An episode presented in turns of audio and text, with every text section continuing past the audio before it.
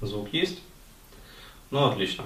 Снова здравствуйте, друзья. Для тех, кто смотрит меня впервые, напоминаю, меня зовут Денис Бурхаев.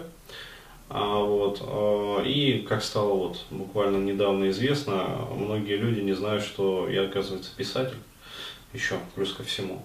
А, вот, у меня там уже с десяток книг написано и выпущено.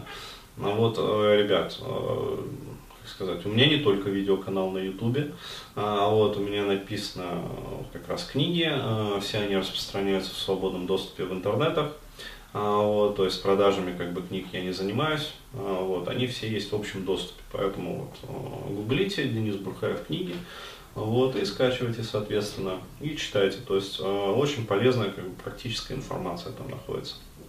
Ну окей, а, такой небольшой дисклаймер. А, вот. А теперь, а, собственно, по сути, то есть что, о чем будет говориться вот в этом видеоролике. Я бы хотел еще раз затронуть тему иерархии ценностей, тему мотивации, то есть как это все между собой взаимосвязано, и поговорить про так называемый феномен веры.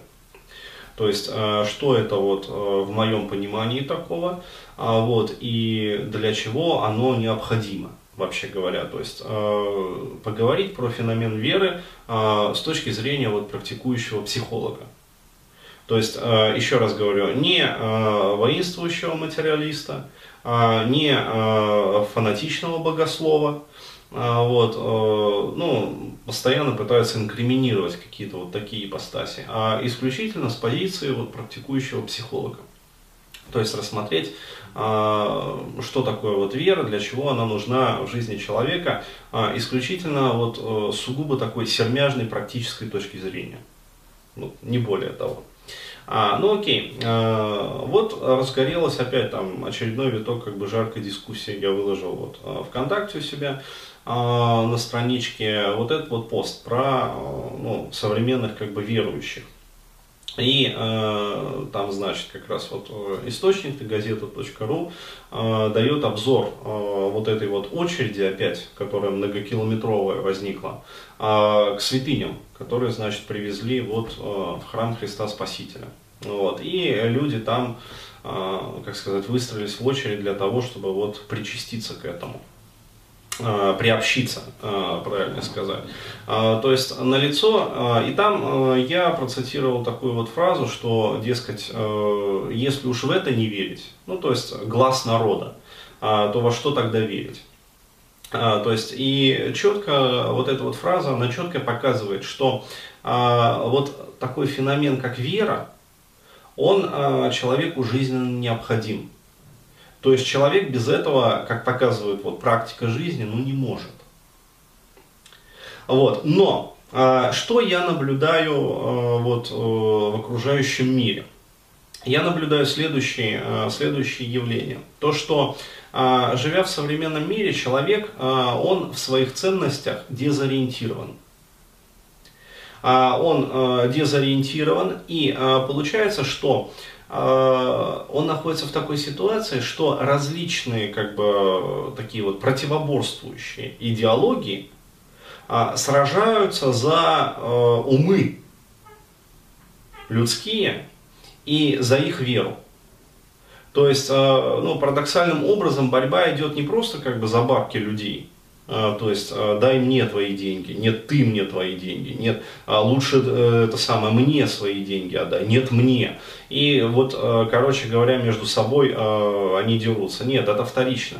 Первичный процесс, который мы наблюдаем, который вот я наблюдаю, это борьба за умы людей, то есть борьба за их веру во что-то, в нечто, в какие-то идеалы.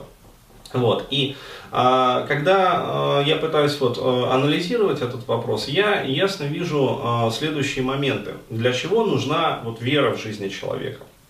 А, вера неотъемлема от мотивации. То есть вот мне несколько раз уже там возражали о, то, что, ну, о том, что, дескать, Денис, зачем ты вот а, так обширно развиваешь вот эту вот мотивационную тему? А, зачем ты делишь как бы а, мотивацию на различные виды? Ну, то есть первичная мотивация, э, которая свойственна там, внутреннему ребенку, а, тактическая мотивация, которая по сути представляет из себя а, ну, краткосрочную мотивацию, стратегическая мотивация, которая необходима для долгосрочного планирования. А там придумал еще какую-то вот э, трансцендентную мотивацию. То есть зачем это все? Вот это нужно а, зачем, чтобы разобраться в вопросе мотивации. А, потому что, ну, действительно, вот, э, говорить, что нету различных видов мотивации, а есть только одна мотивация. Вот, это все равно, э, что прийти, например, на завод там, э, BMW и говорить, что нету различных моделей автомобилей. Э, то есть, э, есть только один вид транспорта, автомобиль. А, вот, э, то есть, нету деления на трактора, на большегрузные там самосвалы, на легковые, там, на кабриолеты, там, на все остальное. То есть есть вот только одна машина, автомобиль. А все остальное это, как говорится, от лукавого. То есть, э, еще раз, когда мы пытаемся долго разбираться в каком-то вопросе, то есть и копаем глубоко, там появляется, э, появляется э, дополнительная детализация вот точно так же и здесь, в этом вопросе. Я копаюсь э, в мотивации вот, э, уже многие годы. Вот, и я могу авторитетно, в общем, уже с позиции своего как бы психологического, психотерапевтического опыта говорить о том, что мотивация существует различная. И вот нас интересует в первую очередь, э, как вот необходимая составляющая в жизни человека, это долгосрочная стратегическая мотивация – Почему? Потому что именно она определяет э, движение человека по жизни э, не кратковременное, то есть под влиянием каких-то сиюминутных вот желаний, потребностей, там, э, с утра там не с той ноги встал и там чего-то другого захотелось. Нет. Она определяет э, длительный вектор жизни. Э, то есть то, чем человек будет заниматься и э, за счет чего он будет черпать энергию на продолжительных этапах своей жизни. И вот когда мы начинаем говорить о стратегической мотивации, а, и когда пытаемся выяснять, откуда она берется, а вот э, мы с очевидностью для себя обнаруживаем, что долгосрочную мотивацию обеспечивает иерархия ценностей человека.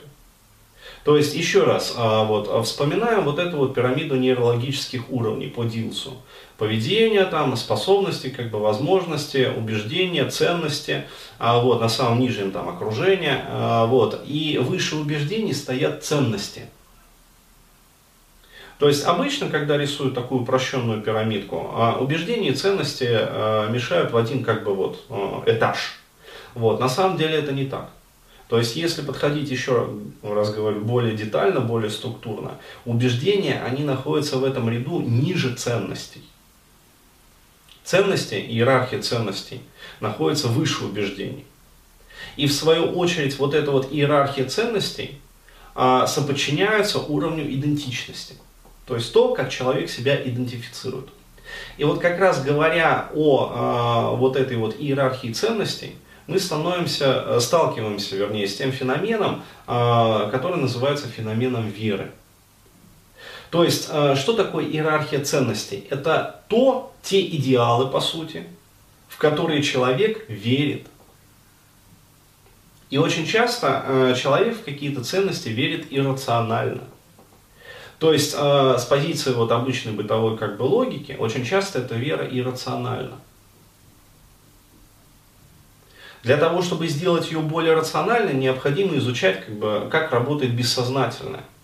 Вот. Но для этого необходимо знать, для чего нам это нужно. То есть, э, ну, по сути, э, мы должны знать, какую пользу и какую выгоду для себя в первую очередь мы можем из этого всего извлекать. Вот. И именно поэтому я и хочу вот рассматривать как бы, э, ну, феномен веры а не с позиции какой-то вот э, религиозной там концепции или там э, научной концепции, а именно с позиции практической применимости. Ну, вот. То есть для чего нам э, нужно рассматривать этот феномен? Чтобы уметь разбираться в своей иерархии ценностей.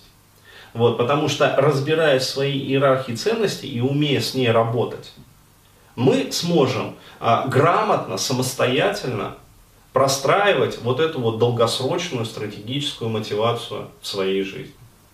Вот так.